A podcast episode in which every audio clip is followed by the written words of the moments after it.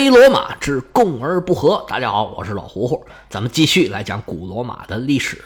上回书讲到共和初期的时候，贵族把持大权，平民的日子是越过越苦。终于，双方的矛盾呢，到了一个不可调和的程度。平民是揭竿而起，跟罗马贵族干吗？没干。不光是不干了，而且呢，跟罗马贵族说我不干了。哎，这什么意思？跟绕口令似的。这些平民他没有去跟罗马的贵族啊去打仗，而是说呢，以后我都不给你打仗了。他们想要离开罗马。或者说做事要离开罗马，跑到离罗马不远的一个山头上，说我们啊要在这儿建一个新城，一个没有贵族的新国家。以后啊是你走你的阳关道，我过我的独木桥，咱们井水不犯河水。这么一来，罗马贵族可就着急了，没有平民了，就没有人打仗了，也没有人交税了，也没有人干活了。最主要的就是没有人打仗了。咱以前说过，罗马是军事立国，一直奉行的就是军国主义政策。他们引以为自豪的战斗力的来源，实际上就是因为他们的战士都是公民。希腊、罗马是一脉相承。传统上，亚洲国家像巴比伦呐、什么亚述啊、波斯啊。他们更倾向于使用雇佣军，而希腊城邦呢，他们是更倾向于使用自己的公民兵。那么这么两相一比较起来啊，那肯定是公民兵这个战斗力更强，因为他有凝聚力嘛，为自己而战，为国家而战，为城邦而战，这个战斗的动力是不一样的。所以希腊就很喜欢举办各种运动会。这古希腊人呢，非常的尚武又好战。而那些亚洲国家雇佣兵的一个很主要的来源就是希腊人，在亚历山大东征的过程中，他一个很主要的对手就是希腊的雇佣军。而波斯帝国的内部斗争里边啊，也经常会出现希腊人打希腊人的这种情况。那亚历山大碰到希腊人的时候啊，因为亚历山大秉承的是希腊的文化，他用的都是他们马其顿的公民兵。从战争的结果你也很容易看得出来，就是公民兵。打败了雇佣军，而罗马人，尤其是早期的这个罗马人，他实际上呢是继承了希腊的这一套传统。他虽然没有开那么多运动会，但是呢，罗马人也是非常的尚武，非常的善战的。当然了，随着罗马是越发越大，他的这些公民呢，这个整个玩法就已经慢慢的变了。大概从罗马帝国开始，就是凯撒那个时期，公元前后这段时间开始。慢慢的，罗马就越来越倚重所谓的这些蛮族兵，尤其是这个高卢人和日耳曼人。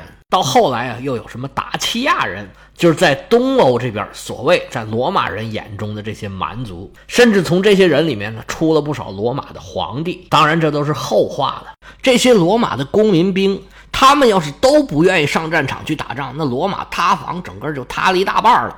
光靠贵族那肯定是不行的。这种情况下，那贵族是真的着急了，于是啊，就派人去跟这些平民谈判。开始派的人可能分量不够，这些平民就说：“不行，不行，不行，你们对我们太狠了！你们贵族在罗马横行霸道，我们平民呢，这日子没法过，我们惹不起，我们还躲不起吗？我们不在罗马待着还不行吗？我们这不都是出来了，你们就不要苦苦相逼了。”那贵族没办法，只能好说好商量呗。后来又派了一个实力派的人物，这平民呢，平常跟他关系也比较好的这么一个人，就让平民呢，你们提条件吧。那平民呢就说啊，你要给我们粮食，废除那个债务法，最关键的一条就是要设立保民官。这个上次我们都说了很多了，而且呢，我为了把这个保民官这事儿说得清楚啊，特意。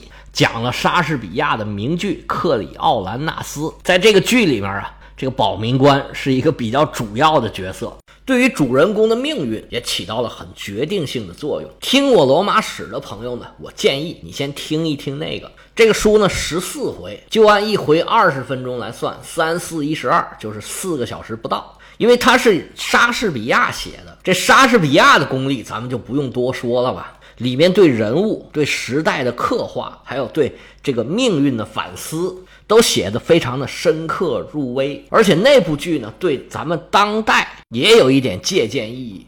这科里奥兰纳斯演出的时候啊，正好是英国当时瘟疫结束，刚刚解封。这部剧属于这个剧场的首演剧，属于开箱演出。那时候演艺活动应该也是停了挺长的一段时间。这作家呀，肯定也有自己的情绪在里头。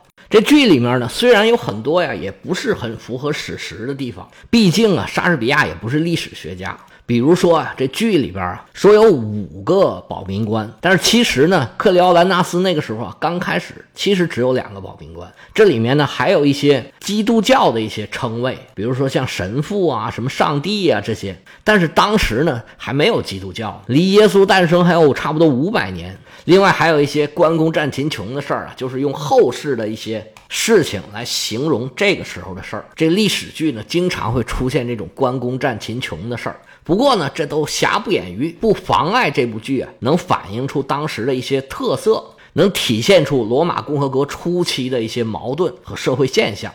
这个戏呢，刚好讲了十四回，好巧不巧，我开始更的时候呢是星期一，结束的时候正赶上端午假期，更完最后一天是星期四，星期五就放假了。那过了端午节，咱们才开始更。我现在您听到的这一期。我更这个剧呢，也是第一次讲戏剧，也是第一次讲莎士比亚戏剧，讲起来还挺费劲的。不过呢，也属于又开了一个系列吧。以后有机会再讲莎翁的其他的剧。这个我希望大家听的还有一个原因，就是我后面讲的内容啊，有时候可能会提到这个剧里面的内容。那如果您听过这个剧，那你听我的内容呢，就会更方便一点。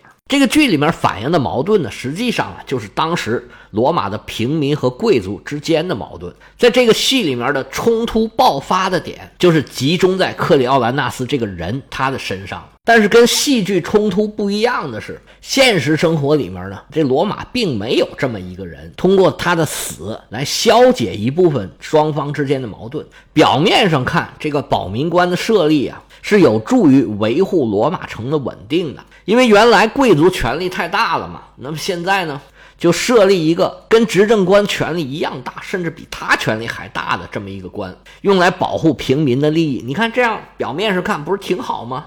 但是真正的这政策一落地，马上就会出现各种各样的问题。原来呢，他们的初衷是想通过这个制度来缓解双方的矛盾，把这个暴力冲突给压下去。但是这种改革不但没有把冲突压下去，反而导致双方的实力差距没有那么大了。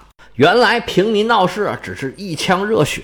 实在压迫的太狠了，就凭一时冲动上街游行啊、闹事啊、打砸抢啊，或者像咱们刚才说的那样，就直接我不干了，就整个队伍拉走去别处，另建一座城，有这种想法。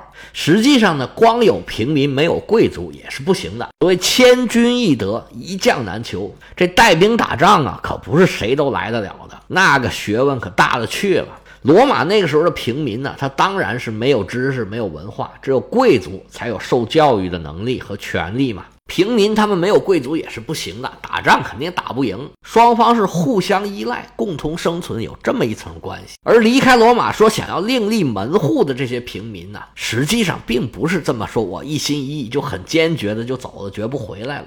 不是，有很多要挟的意味，说你看没有我们你不行吧？而且从当时的情形来看呢，平民还是很正义的，因为贵族的压迫确实当时来讲已然是很过分了。而他们这次斗争呢，可以说是胜利了，取得了一个成果。保民官这个职务啊，从此登上了历史舞台。这样一来呢，这个平民的斗争啊，就从原来的自发的变成了有组织的斗争了。这个保民官呢，事实上就成了一个反执政官。他对所有的行政命令都有否决权，而且保民官还有这种人身安全不受威胁的这种豁免权。保民官手下还有一个助理官，这个官呢，有点像我们以前讲的这个执政官手下的这个机凶使，是早期罗马设置的一个官吏，他就是在最高领导手下帮他办具体事务的。那当然了，他手下还有一套班子可以执行公务。这么一来呢，就相当于是罗马出现了两个政府。原来那个政府呢是管平常的原来的这些人呐事儿啊，那么新成立这个政府呢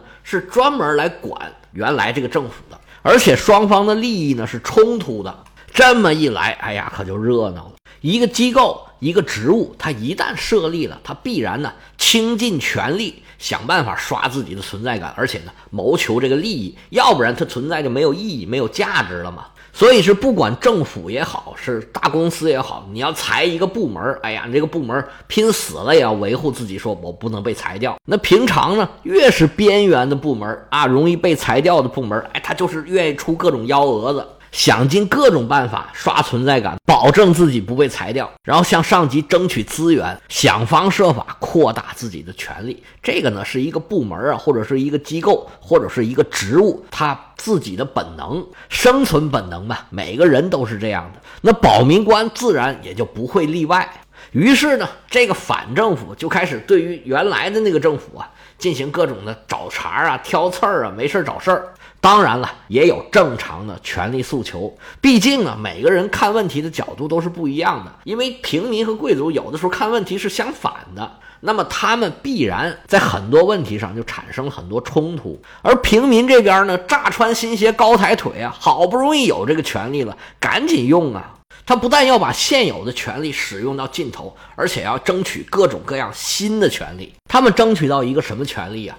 就是审判权，这个权利是从哪儿衍生出来的呢？是从保民官呢，他人身不受侵犯这边衍生出来的。为了不让他受到侵犯嘛，那么不管是谁，这个保民官都有权逮捕他、审问他。而罗马公民不是可以有上诉权吗？本来贵族呢是可以不在你这儿上诉的，我去别处上诉，找这个执政官来判这个案子。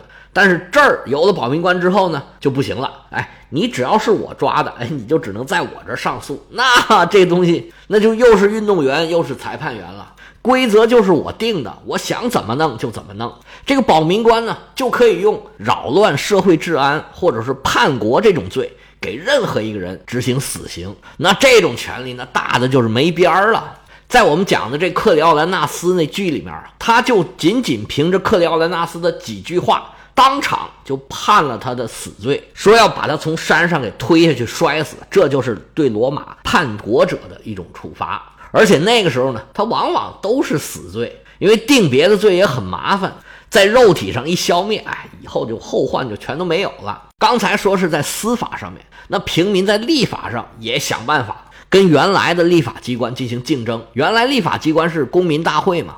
那这回呢，做了一个平民大会。这平民大会原来是干嘛呢？就是选这个保民官的。因为保民官呢，他也要有一个入口，一个出口。你这个保民官下台了，到时间了，也得选一个新的。那保民官是平民选出来的，那自然要有一个平民大会。那从这个角度上来讲呢，这个平民大会呢是最高权力机关。而保民官呢，算是最高的行政机关了吧？那法律自然也规定说，你这个保民官呢，不能老是待着不下去，你不能阻碍这个平民大会的召开。因为这个保民官制度的实行，平民大会呢也越来越有存在感了。他们甚至呢也在争取越来越大的立法权。而平民刚上来呀，你想一想，如果平民受了那么长时间的压迫，他现在手里面有权了，他第一件事是要干什么？对，就是报仇。这个时候啊，罗马就出现了各种的平民对贵族的起诉，然后呢，不管三七二十一，屈打成招，然后就咔嚓掉的，这个有的是。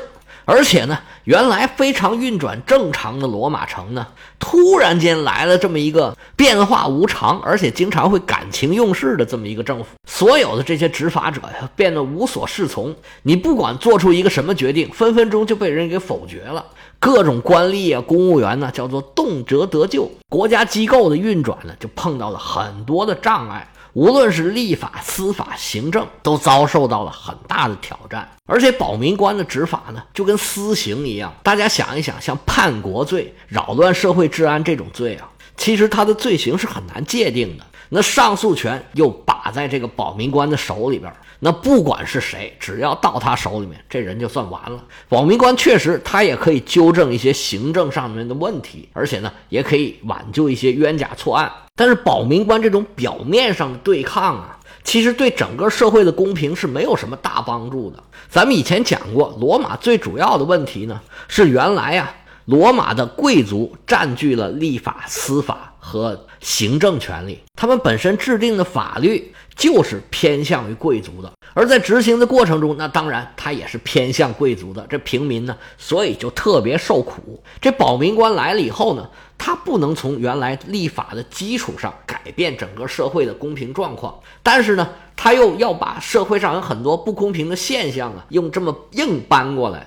根子上的问题解决不了，硬要解决表面上的问题，那就必然会爆发各阶级之间的巨大的冲突。有人说呀，罗马实行的这个保民官的制度，才让罗马免于建主政治。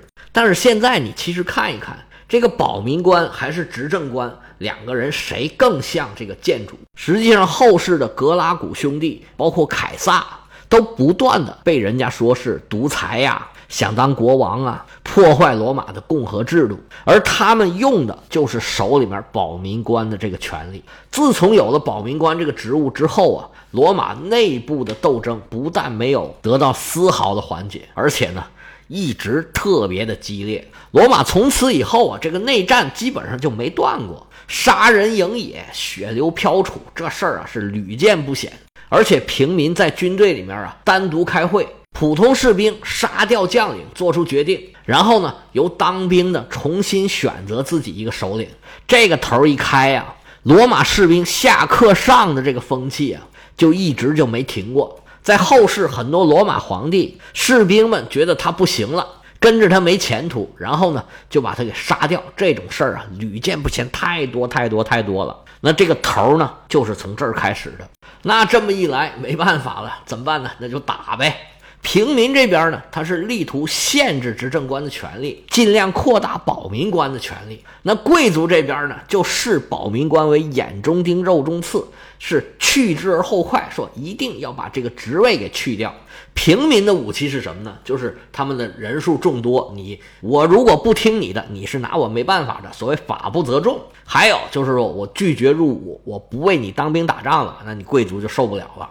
还有一个就是保民官的这个权利，可以随便抓人、随便杀人，差不多算是随便吧。那贵族对付平民是什么呢？那他就有国家暴力机关嘛。因为军队的指挥官都是贵族，军队里面呢也有很多贵族。如果硬来，就是硬碰硬这么打仗啊，其实平民是打不过贵族的。要不然他上次也不会说离家出走，是离开罗马去另搞一套。如果他能打过，可能他就去打了。贵族利用的首先就是这个暴力手段，还有手里面的国家政权。另外，有的时候呢，经常是用刺客。请杀杀手去把对方的人给杀掉，像保民官呢，时不时就有被刺的情况。但是呢，你说被谁刺杀的，那谁知道啊？所以这段时间里啊，经常就会有这种平民跟贵族之间的斗争，大街小巷上经常有这种拍黑砖呢、套白狼啊，各种大的小的冲突、肉搏，社会非常的不安定。有的人实在是受不了，举家就搬迁了，离开罗马，咱不在这儿待了。我们讲这克里奥兰纳斯的故事，就发生在这段时间的比较早的一个时间，据说是公元前五百九十四年，就是这种冲突的一种反应。这种事情还有很多，像公元前四百六十年就有一次，由阿皮乌斯·赫尔多尼乌斯领导的一帮政治流亡者上了卡皮托尔山，他们还号召奴隶起义。罗马人是费了九牛二虎之力，才算把这个叛乱给平息下去。还有罗马著名的大家族叫法比氏，他们在很长时间里边啊，一直占据着这个执政官的这个位置，由此引起了这个平民的反抗。在公元前四百七十九年的时候，他们就被迫迁出了罗马，是一个贵族的大家族，整个就离开罗马了。后来他们全族啊都被这个埃特鲁斯坎人给灭了。这是贵族倒霉的事儿，当然呢，也有保民官比较倒霉的事儿。在公元前四百七十三年，有一个保民官叫格涅乌斯·盖努基乌斯，他就一直在找这个执政官的麻烦。结果呢，就在他提出控告的那一天，本来应该到元老院去辩论的，结果大家是左等左不来，右等右不来，回他们家一看，才发现，哎，他已经被人刺杀身亡了。像这种事儿啊，哎呀，简直是太多了。罗马一直。处于这种两极的对抗当中，社会撕裂的很严重。